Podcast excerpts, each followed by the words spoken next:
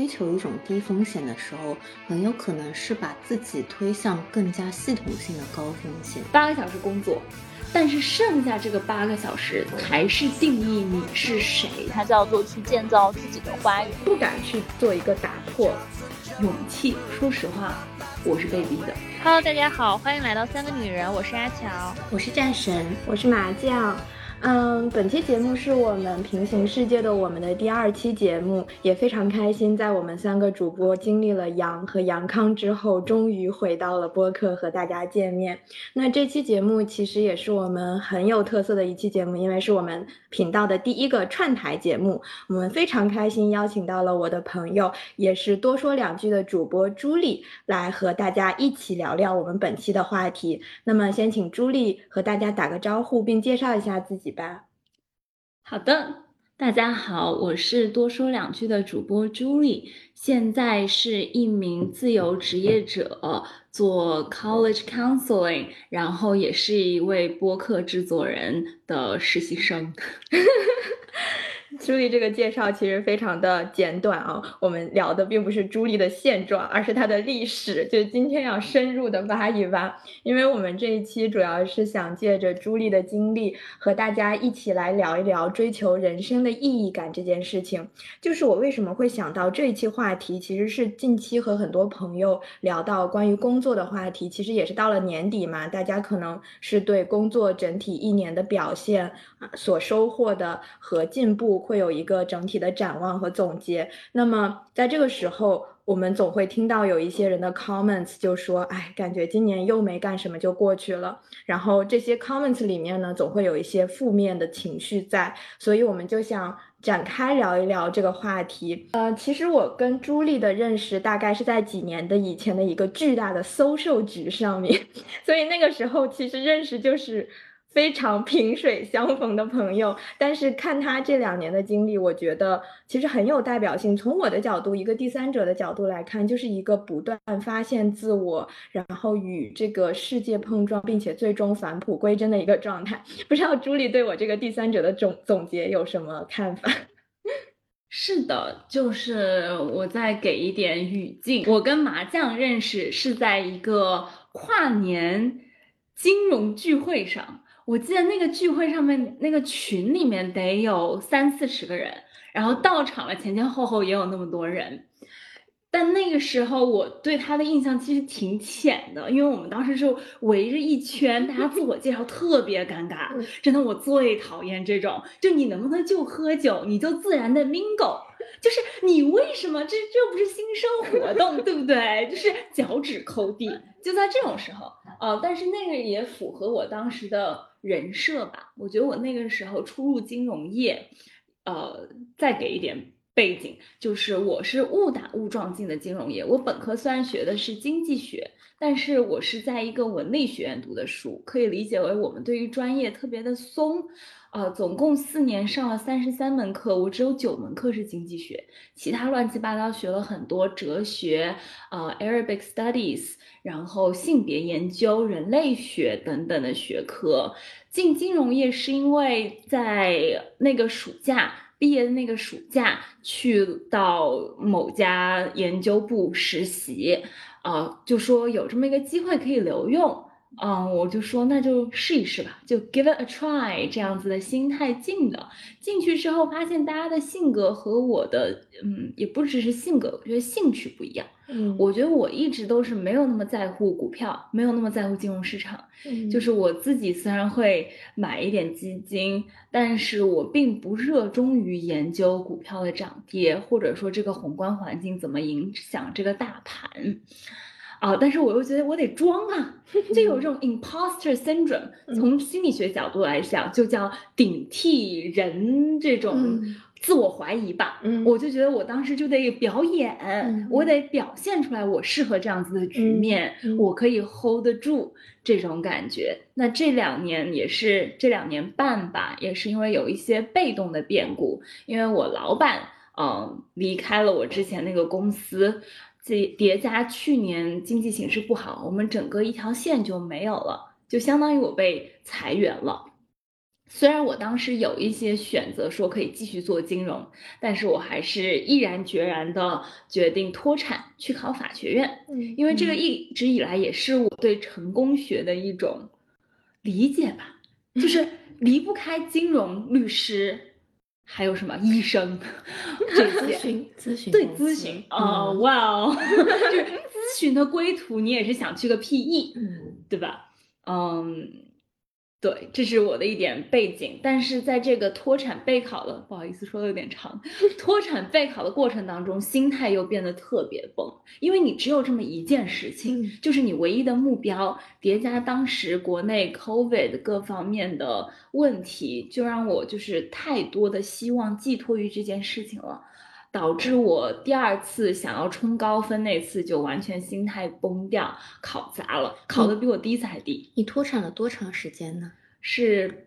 其实这样子，因为从风控以来，其实一直都在家，可以理解为我从三月初就没有去过办公室，嗯就我内心里面脱产，呃，十月中考试，感觉上已经脱产了七个月了，但是我拿到最后一笔工资是八月底。相当于两个半月的时间脱产，但那两个半月时间就相当于是无人问津。我记得那个时候我可以一天微信只有我妈给我发两条消息，嗯那种感觉是让你觉得特别难受。对，是有一个，主要是前后对比太过于强烈了。因为，嗯，大家可能会想到金融行业就是一个信息轰炸的行业，每天消息就上百条这种状态。其实，呃，朱莉之前也有一期播客，就是讲到自己这个中间的一个心路历程，就是如何把自己从低谷期自救。的这样一个过程，然后我觉得大家也可以去听一听。呃，那么今天我们其实想聊的就是朱莉这个这个选择，其实从我的角度来看是非常勇敢的，因为我们很多人都会觉得工作并没有那么能够填充我们百分之百的意义感，就像。去年很火的一本书《毫无意义的工作》，其实直译也可以翻翻译成“狗屁工作”，就是很多人看了这本书非常的有共鸣，呃，因为它其实就描述了很多很多人的一个工作状态。我记得当时也是阿乔推荐这本书给我们的，呃，那么呃，其实就是正是在这种很多没有意义的状态下面，但是很多人又坚持了下来，就是不敢去做一个打破和创新，或者说真正的抛弃既有的生活状态，走到一个新的状态下。嗯，我就很很好奇，就是想问问朱莉，自己是如何就是拥有这份识别的能力，就是首先知道这份工作不适合我，非常坚定；其次就是说我有勇气去走到一个完全不同的道路上去。第一个问题，我觉得其实是很直觉的，就是我相信大家都知道你喜不喜欢你的工作。我觉得我当时给我自己的一些想法就是，我下班之后，嗯我还对这个感不感兴趣？我记得我当时关注了很多公众号，这个是最明显的。嗯我关注了很多我觉得我应该关注的公众号，嗯 叉叉叉宏观研究，叉叉叉碳中和，叉叉叉气候行动。嗯我发现我下班之后打开微信一点都不想看，嗯但是呢，我其实最关心的是，比如说女性主义的话题，嗯或者说做一些嗯 social justice 相关的这种 non-profit 的活动，比如说最近我在参与一个呃收集卫生巾解决月经贫困这么一个项目，嗯呃，还有就是播客，这是我下班之后最想要，虽然有的时候不是去听，但是喜欢去看一下大家最近大家做什么节目。嗯嗯，其实就是有人说过，我们人生分成呃二十四个小时，其实人生分成三个部分，睡觉八个小时，希望大家都能睡满八个小时，八个小时工作，但是剩下这个八个小时才是定义你是谁的八个小时。对我建议大家用这个 test 去问问看自己，剩下那个八个小时你最喜欢怎么过？那个可能就是对于你来说最有意义的方式吧。我是这么找到的。第二部分，勇气。说实话，我是被逼的。说实话，如果不是今年这个经济形势以及我老板的变变动，我会一直苟下去，就是苟到我拿到法学院的 offer，至少。嗯而且其实刚才第一个问题，我觉得我又没有回答完整，就是法学院崩了之后，才是我真正重生的那个部分。一开始我说我现在是一个自由职业者，嗯一边做着 college counseling，就是帮高中生改大学文书的嗯高级说法。第二部分是播客制作人，我最近找到了一个播客制作公司，嗯将会负责他们一期节目的策划和制作。嗯呃，对，呃，让我觉得这个好像才是我最感兴趣的。嗯就好像我觉得法律只是我觉得我应该学，因为这个很精英主义。我觉得我从金融跳到法律，好像也说得过去，大家并不会就是 judge 我这个 transition 啊、但是其实我平时也不会去真的看一些什么法条啊。我记得我报名了一个北京那边的为女性做打官司的这么一个 NGO，给他们做研究实研究实习生线上的，结果发现我根本就懒得做。就我根本就不愿意查那些法案法条，那都不是人话。嗯，那我其实突然有一个问题，就是我觉得从朱丽的描述里面可以感觉到，其实金融是一份体面，然后你学过的行业，但是这不是你感兴趣的。那有没有可能现在你在准备的法学院，或者说之后你要去做一个律师，也是一个你不那么喜欢但是体面的行业，你又再一次陷入到这样的循环当中呢？对，没错，这个就是我刚才补充的那个部分。我发现我想做律师的这个动机是不单纯的，更加是，就是说实话，我从一开始毕业以来，我就一直去反对这种成功学的人设。但如果你把我的简历拉出来，不能再成功学，啊就是名校加 top tier 的公司，对。嗯所以就是像你说的非常对，我觉得我想去叉叉叉 law，嗯，我当时的梦校是 Penn Law，也是一个 top tier 的这么嗯。一个法学院，在美国，呃，其实也是抱着这样子的心态，真的是觉得我啊，我可喜欢读宪法了，我可喜欢研究以前的这种判案了，其实并不是，我觉得我只是延续了我之前那个人设。但是我现在在做的，比如说播客，以及帮助高中生，呃，然后也打算自己学一些心理咨询，甚至暑假去巴黎学做面包，这些发现是我真的真的喜欢，而且不在乎它是否体面，就我喜欢就行，这样子的感觉。嗯感觉像有的时候很多选择，就是我们需要推一把，然后走到下一个阶段，并不是真的一开始就有多么多么大的勇气和决心，而且往往下一步路也并不是说我们就已经想得非常完善了。我记得有一句话非常形象，就是脚踩西瓜皮，滑到哪里到哪里。我当时其实看听了这句话，我就觉得哇，这不是我觉得我每是每天的一个生活状态吗？嗯，其实我觉得像朱莉现在状态，更像是通过法律作为一个工具，能让她就是实现更多的东西。因为我觉得金融仿佛是不不存在。对，就是相对金融来说，我认为法律还是更加符合我的理想的。就是我给自己，嗯，想设想的是，读完法学院之后去做 legal assistance，就是法律援助。我想要做的方向是移民，就是帮助那些难民去到新的国家能够住下来，能够得到合法的这个呃身份。对，嗯嗯，但是呢，其实对于我来说，去到美国这件事情是很复杂的。就如果你是一个国际生，你毕业，你去一个法律援助的这种 NGO，你是留不下来的，因为你法学生毕业只有一年的 OPT，相当于你只有一年的时间找工作，你需要找到一个可以赞助你去抽一个。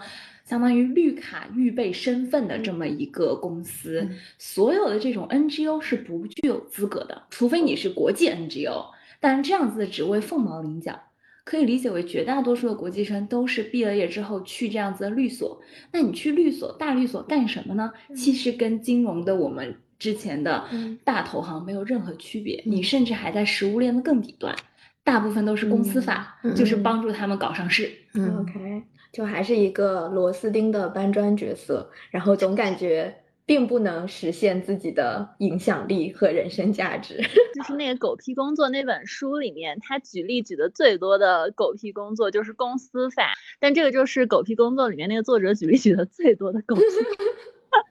中枪。确实，我的工作平常也会经常和律师打交道，然后他们做的最多的事情就是规避风险，通过修改法律的条款来规避最糟糕可能发生的事情。但这些事情其实可能要三五年之后才会体现出它的价值，所以说，呃，我觉得律师很了不起的一点就是他可以在当下的时候就为这些未来有可能发生的风险而 argue，然后这个其实是他们的价值。但是对于一个从业者来说，很有可能在当下是很难感受到这种影响力的。没错，而且我在大学的时候经常，就我在大学，我们大学分成两个派别。一个是进 MBB、进 Bulge Bracket 那些，呃，就是白人为首的，还有一些亚洲人的这种群。另外一群人呢，就是我当时那种，就是梦想着是什么 Communist Revolution，就真正的就是 无产阶级 Revolution 的那种。我真的是当时那样子。就所有那种游行，什么在波士顿为什么 undocumented immigrants 站出来，Black lives Black Lives Matter，然后什么 abortion rights 都有都有我。然后 Israel Palestine 坚定的站在巴勒斯坦人民这一边。然后我当时就跟我的同学们说，我以后做工作一定不要 help rich people get richer。That's what you have been done. Yeah. Exactly. 所以 my point is，就是如果我去做律师，然后为了留下来在美国进了大律所，相当于我要卖给律所八年。我做了这方面的研究啊，就是四年你可以拿到绿卡预备身份，再过四年你可以申请绿卡。啊，就拿到你的绿卡，前后八年，相当于我在读了三年书之后，八年、十一年之后才有可能做我的法律援助事情事业。嗯，但是我想，我要再在这个行业里干八年，我可能已经先疯了。啊，我就简单总结一下吧。我觉得，嗯，因为我是四月份阳的，就是上海封城的时候阳的，然后。呃，要被拉去方舱，然后严厉抗拒，最后争取到去酒店隔离，然后但酒店待了六天回来，然后当时呢，就有一些什么澎湃啊，包括 New York Times 人来采访我，就给了他几个 quote，给了几个句话。然后，当出现 protest 之后，这个 New York Times 的记者又来找我说：“你愿不愿意录制一期 podcast，聊一下你回国的这个经历？因为你之前在国外，又回来，你怎么看 Zero COVID？” 我觉得我不想 fight a losing battle。我觉得这个是我在中国做 legal assistance 做法律援助会遇到的一个本质上的问题，因为不管怎么样，在美国或者说在其他的国家，并不是没有任何摩擦力，其实他们也有这些非常他们的 right，他们的右派的人也会打击这种 progressive 的呃工作，但是你至少有一个透明的新闻业，他们是愿意帮你站出来的。有点沉重。那我们回到就是，呃，工作对于个人的意义感这个问题啊，其实，呃，我觉得，呃，每个人可能都会有一个意愿是想要换到一份理想工作，但是一般来说，目前的工作它可能是有一个 threshold，就是一旦低于这个 threshold，你就真的不得不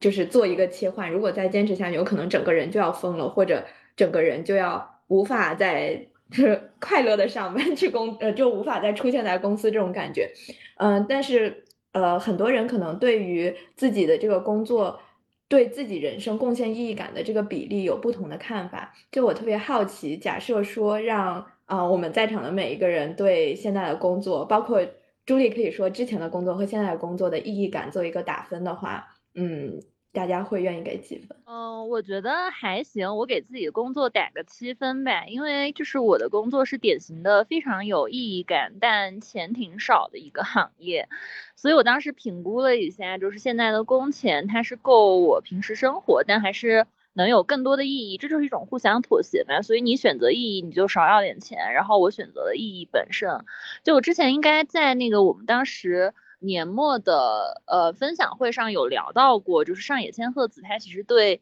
天职、职业、工作跟爱好各有一个定义。当时我觉得写的非常非常的好。他的意思就是说，天职是不给你钱你也愿意去做的事情。比如说我们做这个播客，它虽然没有到天职这么高的高度啊，但至少就是说没有任何的回报，我们也愿意去做下去的事情。但还有一个就是。职业，职业就属于你出卖自己的一个劳动力跟你的专长去换取一份收入，然后这个东西是你擅长的，你愿意去做的。那工作就是对方花钱买你的时间，然后你付出你的劳动力。所谓的爱好就是你自己花钱去买这个东西，让你感到快乐。那我感觉我的工作至少能在职业这个范畴，当然没有人会说我这样的工作叫做 天职。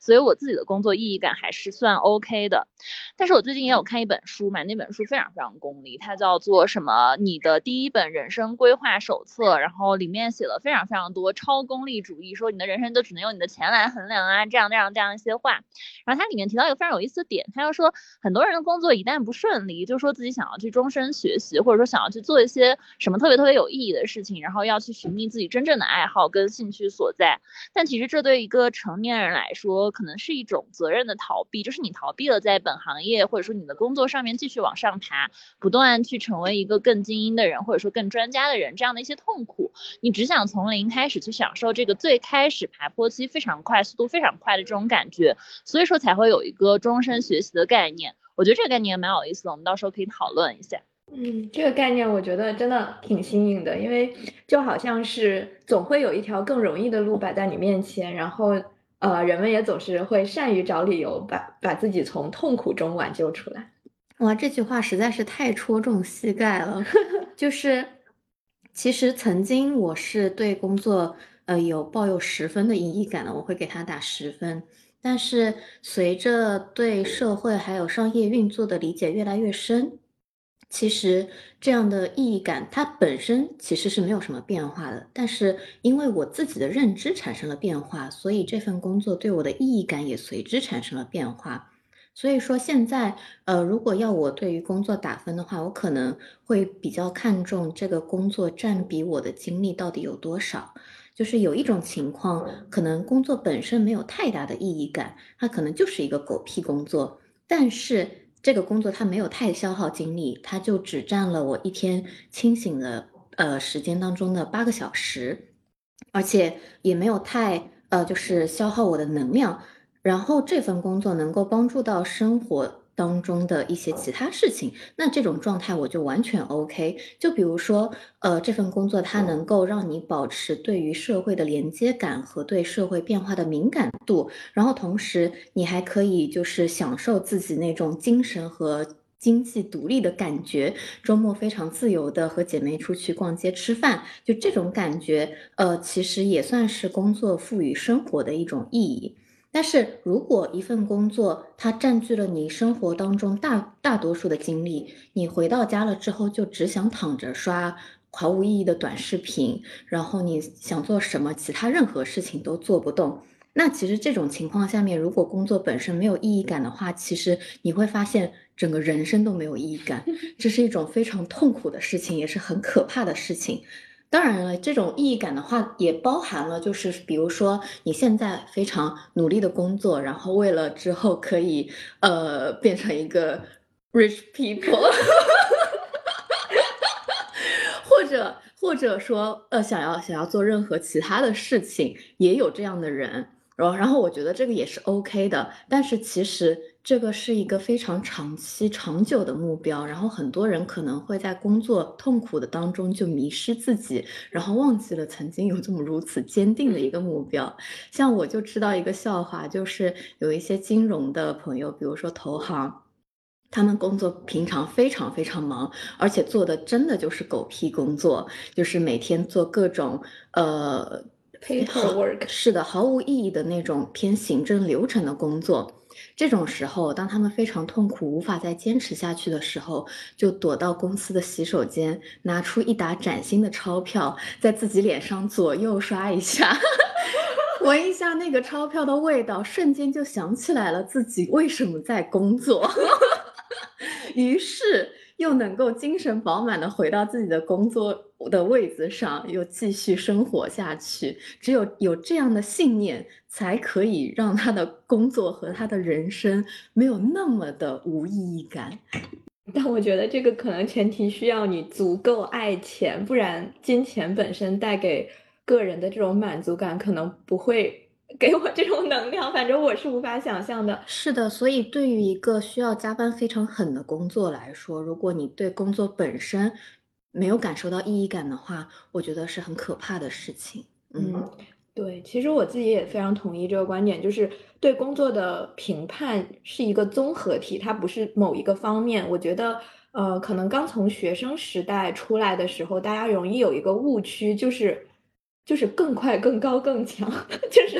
对于中工作的追求，就是我要从中进步，然后我要学习更多，我要每天有 learning curve，然后这才是意义感，就像。你在期末考试前准备考试的那一周的 learning curve 一样陡峭，最好每一天都是这个样子。然后我觉得我当时也是这样的意义感。然后当时在选择工作的时候，我觉得能给我这种 exposure 的职位就是我应该选的职位。嗯，真的是大家面试的时候真的好喜欢用 exposure 和 learning curve 这两个词，就我觉得当时就是这种想法。但后来就慢慢随着工作时间增长，我真觉得工作它。其实是在生活中作为一个比例存在的，就是他去贡献他应有的那一部分，他贡献的部分，就像刚刚战神说的，就是除了他真正带给你的意义感，就是你真的去为这个世界做了些什么，这种很高层次的意义感之外，当然还有他所支持的金钱和他和这个世界的连接，就是人嘛，都需要有贡献感、连接感，然后这些。都是从工作中可能需要获得的。那么我们在思考工作的意义感的时候，就可能不只只去思考那些真正的就是对社会产生的价值，而还要去思考他对个人生活，我到达了这个生活状态，我的工作带给了我什么？哪怕是有的时候，就是其他的陌生人因为这份工作而尊重你，这种感觉也。我认为也需要划分到这个工作带给你的意义感之中，不然就没有那么多人为什么要追求这些 title 或者公司的 platform 等等这些情况。嗯，从反正从我自己来说的话，以前我可能有一段时间抱着更快、更高、更强的想法的时候，我对工作有一度就是意义感的缺失。我觉得好像我每天做的就是非常 dirty 的工作，然后并不能。对整个结果产生什么改变？但是当我把它作为一个整体来考虑的时候，我反而就是更加平和的接受这件事情了，因为我觉得它可以支撑我业余时间的一些爱好，然后也可以让我认识到像朱莉这样的朋友，就是我们能够产生更多的链接，它可能是我生生活中一个必不可少的部分。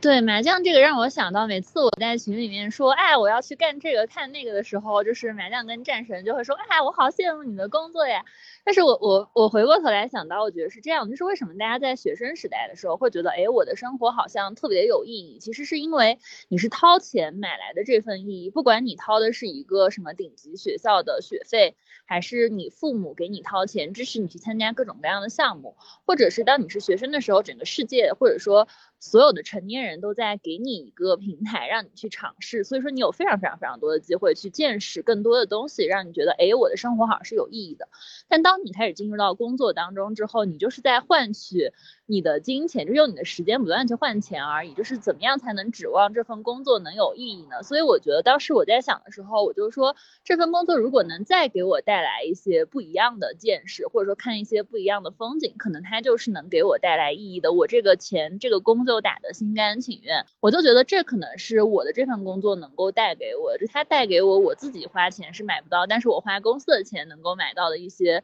见识或者快乐，可能这些。偶尔有的一个两个的闪光点，就能构成我日常的 routine 工作里面让我痛苦的东西的一个支撑呗。其实我觉得工作了之后，这种花着公司的钱，让自己的人生更加丰满、更加有意义感的事情，可能在初入职场的人来说是很少见的。因为初入职场，大多数都在食物链的底层做一些就是搬砖的工作，但是等到上。上到了一定的位置了之后，你手下有更多的资源、更多的团队的人力，然后还有包括外部的各种呃资金也好、人力也好，呃，有这些能量了之后，其实是能够做到学生时代单打独斗做不到的很多事情。然后那种时候，可能对于整个社会的影响力，呃，或者说你个人能够操控的各种事情，这种，呃，这种事情的规模，其实都是，呃，我觉得是学生时代用钱买不到，或者说你需要花非常非常多的钱才能买到的。所以说，嗯，可能很多。包括我们的很多听友，其实是初入职场，或者说还在实习当中，呃，可能在工作的时候会感受到，呃，其实就是用时间来换精力，呃，就是，其实就是用时间来换经验，还有金钱，然后这个金钱可能还没有特别多，所以很很容易陷入到一种无意义感当中去，但是。呃，我也是工作了将近三年之后，会发现其实是有一些机会，当你拥有一些力量、拥有一些资源的时候，是能够推动一些事情的。这种时候会感受到前所未有的那种力量感。所以，呃，我会希望就是现在还陷入在迷茫当中，或者陷入这种无意义的操劳之中的朋友们，可以，呃。再观望一下，或者说再看一下其他你身边，呃，就是在你的位子之上的那些人，他们的工作状态是什么样的？然后你是不是希望变成他们那个样子？嗯，说到这，非常强烈的反响，因为其实我觉得这个某种意义上是一种问题所在。嗯，就是说白了，官越大越好当呗。哦，我觉得这个可能也是我为什么不喜欢这个 corporate ladder 的原因。嗯，因为我觉得，就刚才说打分嘛，就回过头来，我给我第一份工作在卖方投行做研究员的工作打两分。就我觉得我在那个工作的时候，我必须得给我自己打六分以上，这样子我才能工作下去。但是现在回过头来，我只能给他两分。嗯嗯。然后我当时就是发现，官越大就越好当啊。哎呀，你帮我写一下报告，我改个首页。哎呀，来了个什么 request，你做一下数，然后发给我，我来发，对吧？就是我当时非常讨厌这种，就是明显的剥削，但是用说我的 title 比你高，你就没有办法去反驳。这个可能是我自己也非常，因为我当时发现我对我的实习生也开始做这样子的事情。我发现我很讨厌我那样子的人，就是 I didn't like who I was。嗯，我觉得这个是我很意识到事情不对的那一点，就我并不想成为那些这个行业的前辈。就是呃，这个就让我感受很深，因为不同的公司会有完全不一样的文化。像，我曾经在一家外资的金融公司，虽然那个时候我还是实习生。但是我当中报告写的任何一段话都会标注上我的名字，就是可能我只在一篇非常呃，比如说一百页的文章当中，我只贡献了一页，但是我的名字仍然会出现在那个报告当中，并且就是会有各种同事来评价我这一这一页的呃产出。但是也有一些公司，其实呃，就像你刚才说的，呃，leader 他是完全。就是把你所有的工作内容都化为己有，就认为是自己的贡献。那实际上他自己本身没有做出什么，就这样的话，我我认为是一种剥削。所以其实也是看一种文化，但本质上面，我觉得其实这种呃，就是阶级的关系或者说领导的关系。嗯，也是要看，就是呃，双方之间是不是能够互相提供各自的意义感，然后一起做成某一件事情。我觉得这个是比较重要的。嗯嗯啊，那就是在我们给工作打完分以后，就是其实我也蛮好奇的，就是呃，如果真的要我们做一个。工作上面的转化的话，就是必然会遇到各种的不确定性或者各种的挑战。其实我觉得这里面对我个人来说是很需要一些勇气的。就我自己真的是没有这个勇气去，就是迈出这一步。而且有的时候我觉得前景并不是很明朗。比如说我现在无法斩钉截铁的说我到底喜欢做什么，或者我在哪里有 passion。或者愿意把什么当做我终身的事业，在这种情况下，就是常常陷入一种不能行动带来的焦虑。就是我也很想听听朱莉的想法，就是说，呃，刚当然你也讲了，就是说你是呃因为一定程度的外界推力而到了这个状态，但我仍然觉得这个过程中是需要很大的勇气去面对这种各种的不确定性，包括你要在一个新的国度开始重新投入学习，然后在一个完全不同的领域找到自己的定位。对，而且其实。嗯，我当时有个选择，就是再回去卖方做宏观研究。我考虑了一个晚上，毅然决然的就说不了，No thanks。呃，我觉得其实我，嗯，这可能跟我的教育背景有关。我高中就去了寄宿高中，在美国读的书。寄宿高中的老师一直跟我说，跟我们说的，就你要找你的 passion。就我们高中虽然就是公立化的，还是大家都要上名校，但是在此之外，一直都给我们传递的就是你一定要找到你的 passion，甚至说找到 passion 也是让你进名校的一点，因为他们觉得名校也会更想要招收这种有热情的，在为自己觉得有意义的事情在付出一切的人。但是呢，其实我第一份 passion 是做化学研究，然后当时我就在实验室里发现没有意义。因为我就一直都在做重复性的工作，然后我没有办法跟别人，然后实验一直失败，然后即使我写出来一篇文章，我也不知道谁能看到。对，然后从化学又变到了去做 NGO 的工作，那个时候就是去约旦，说我要为巴勒斯坦人伸张正义，然后我要帮助难民。对，就是想法就这么的 too young too naive，说我要去学什么国际关系的硕士，然后成为什么。diplomat 去做 conflict resolution，就是我要签一个新的巴以 peace treaty，这是我当时的目标。对，你想这些都是 passion 啊，就是我现在认为我其实没有一个明确的职业 passion，其实 passion 更加是说我喜欢。做什么 task，或者说我想要什么 feedback？因为我刚才说，我给我第一份工作卖方研究员打两分，这两分来自于什么？我当时很喜欢服务客户，之后客户跟我说 Thank you，this is really helpful。嗯，就是你这个东西对我有价值，然后帮助到别人。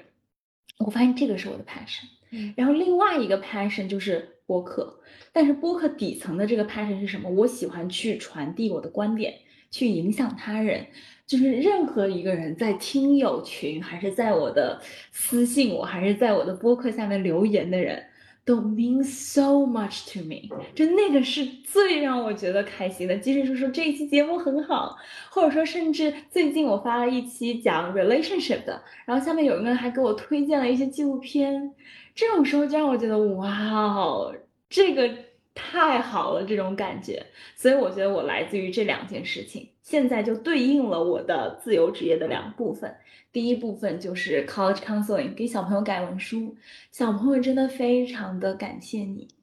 我也是凭良心做。其实你互动他们也可以，但是真的听到他们说哇，老师你改的好好，我就觉得。就暖到我的心坎儿里，然后另外一部分就是播客，所以其实我的 passion 就对应我现在在做的事情。嗯，对，其实这个真的可以 refer 到我们之前，呃，就是总结我们播客前面几期内容的那一期，就是我们几个也都有讲到播客这件事情对我们底层的意义，就是影响、链接，然后感受到对世界的贡献。其实刚刚 Julie 讲的这一些，我都非常非常有共鸣。但是真真正在落实到行动上的时候，又非常容易变形。就比如说，我非常喜欢播客这件事情，但是我不太可能全职的去做这个，因为它可能会让我的生活充满了各种不确定性。然后我会觉得，所有的人生的各种呃，就是当你。清醒的在工作的时候，你就只在做播客这一件事情的时候，很有可能就是这种产生的影响力对你的人生的这种或者工作意义感的支撑就没有那么的强烈。比如说，如果你一个礼拜你只花两个小时的时间在做播客，那么这些评论它会给你的生活增添一份色彩。但是如果你醒着的，十个小时，你都在做播客，你每天都在做这件事情，很有可能就会像你之前在做化学实验那个样子，你会发现自己做的其实都是重复的工作，其实好像很无聊，然后最后得到的各种呃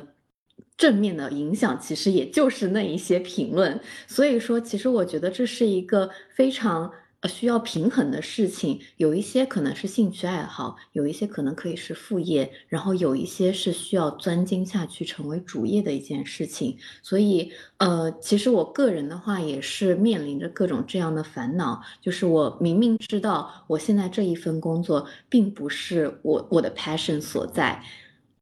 虽然曾经是，但是呃，随着我的成长，它变得不是了。然后我现在也知道我的 passion 可能在哪里，但是我却迟迟迈不出那一步，因为它所需要的，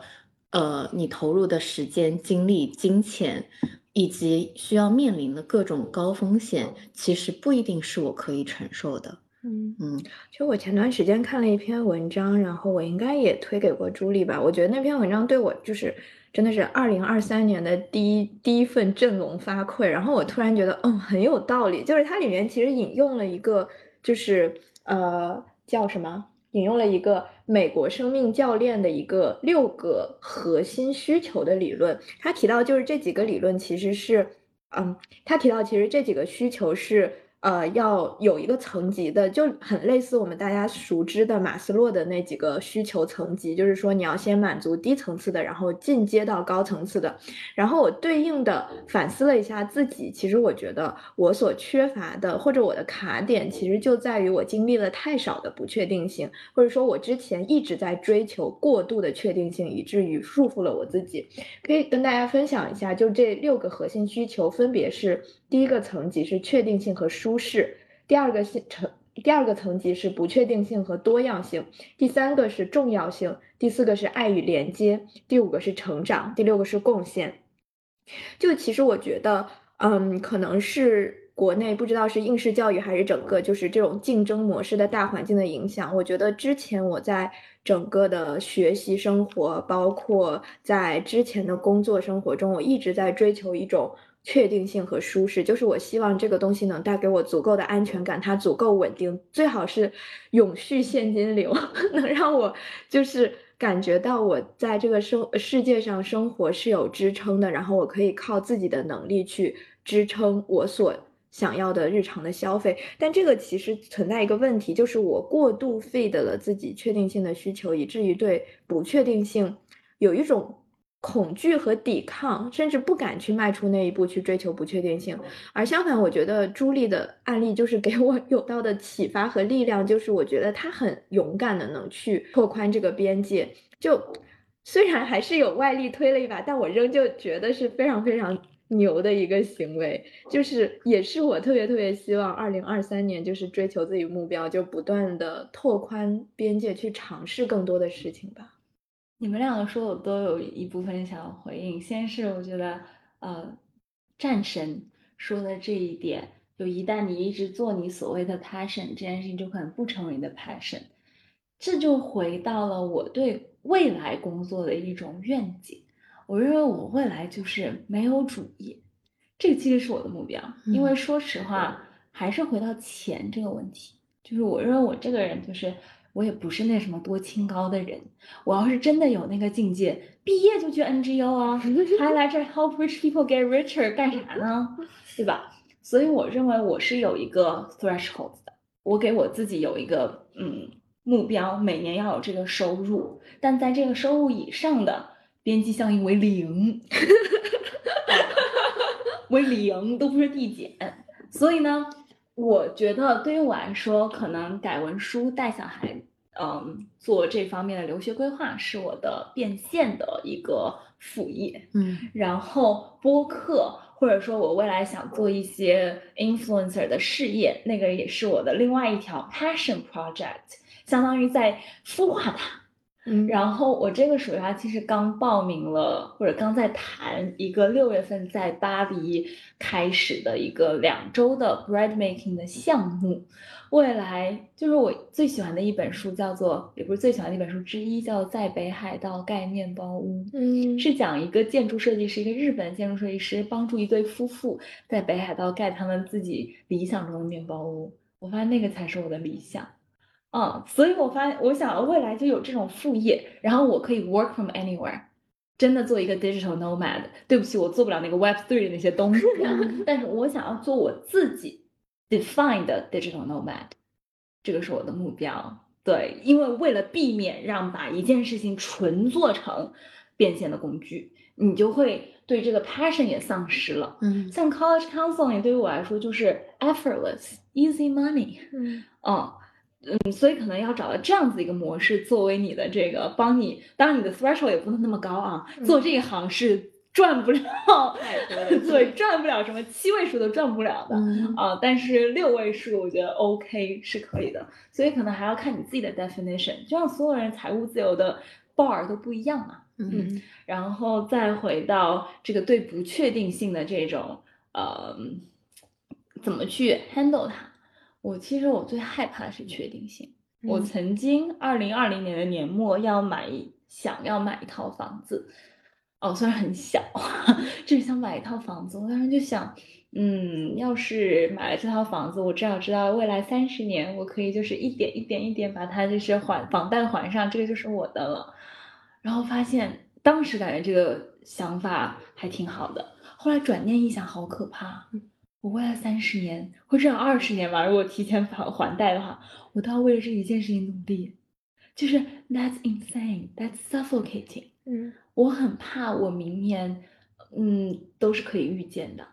啊，这个可能是我为什么这么讨厌 zero covid 的原因，嗯。因为我觉得如果我们一直都是这样，明年还是这样啊，嗯做核酸，然后有病例封城，然后放开，继续做核酸，对吧？我觉得我很讨厌这种不这种确定性，我想要都是 open 的，嗯。不管是经济繁荣或者是谷底也好，我想要有 ups and downs，这个是宏观层面。然后从 personal 的层面，我也希望有 ups and downs，因为你只有有你的低谷，你的那个巅峰才会显得那么的有人。对，对我这个真的，我我就是有一种感动的热泪的感觉，因为就是能听到这种，其实很多人是没有办法接受 ups and downs 的，他希望自己的人生是有一个 standard deviation 在一倍方标准差里面波动的这样一个状态。那这个其实就跟我的家庭背景有关。嗯就是我爸妈都是，我爸爸是企业家，算是小微企业家，白手起家。我爸爸是三十，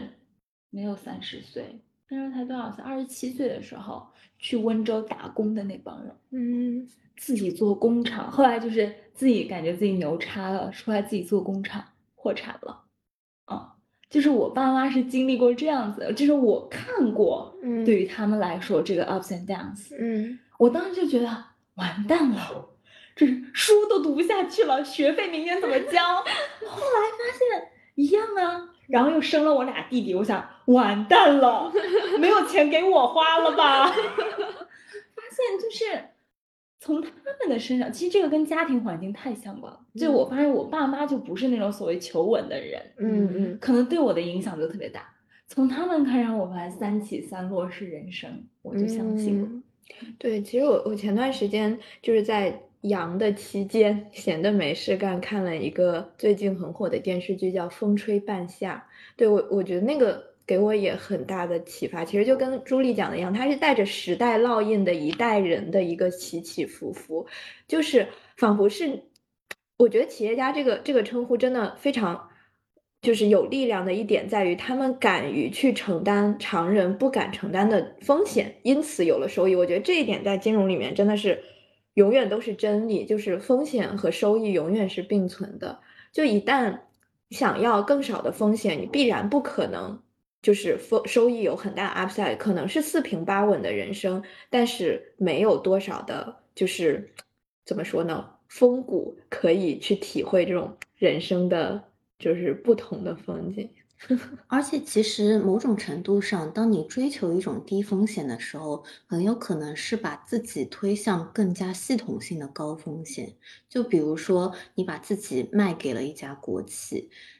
可能这家国企你在当中你非常的舒服，然后短时间内你也不会容易被开除，但是很有可能在这当中你并没有能够建立起自己的竞争力。等时间长了之后，这个社会变动，可能这家国企就没了。这种时候，你所面临的风险其实是巨大无比的。反倒是，呃，作为一个企业家，他能够白手起家做成一个产品，或者说他在某一个业务当中摸爬滚打，积累了非常多的经验，那他即使是破产了，他也可以从零开始再次白手起家，因为这些经验，这些呃你曾经获得过的成就，它是别人没有办法拿走的。观念的切换太难了，我觉得我真的是遇到这个瓶颈。其实我也是，因为实际上，嗯，也是受家庭教育的关系，我父母不完全是四平八稳，他们也曾经高额负债去外面留学，然后去工作，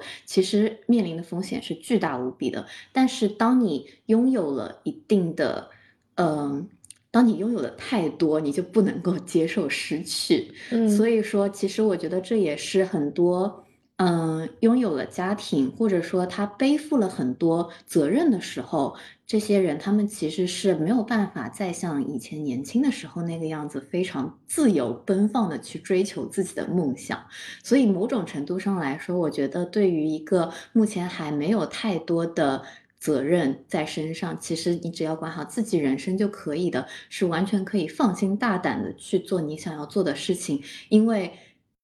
这是你最好的时光。嗯，真的在 refer 到我之前看的那篇文章，我真的特别特别喜欢他那个概念，就是从这个角度来解读《有限游戏与无限游戏》这本书。我相信这本书大家真的从不同渠道听了很多次，但它其实本身是一个非常哲学的小读本啊，就是嗯，语言写的稍微有那么一些些生硬，以至于。可能你无法把它与特别现实的生活连接在一起，但这篇文章它其实是把这个观点和就是你对人生这个不确定性的追求或者接受联系在一起的，就我觉得可也可以分享给大家。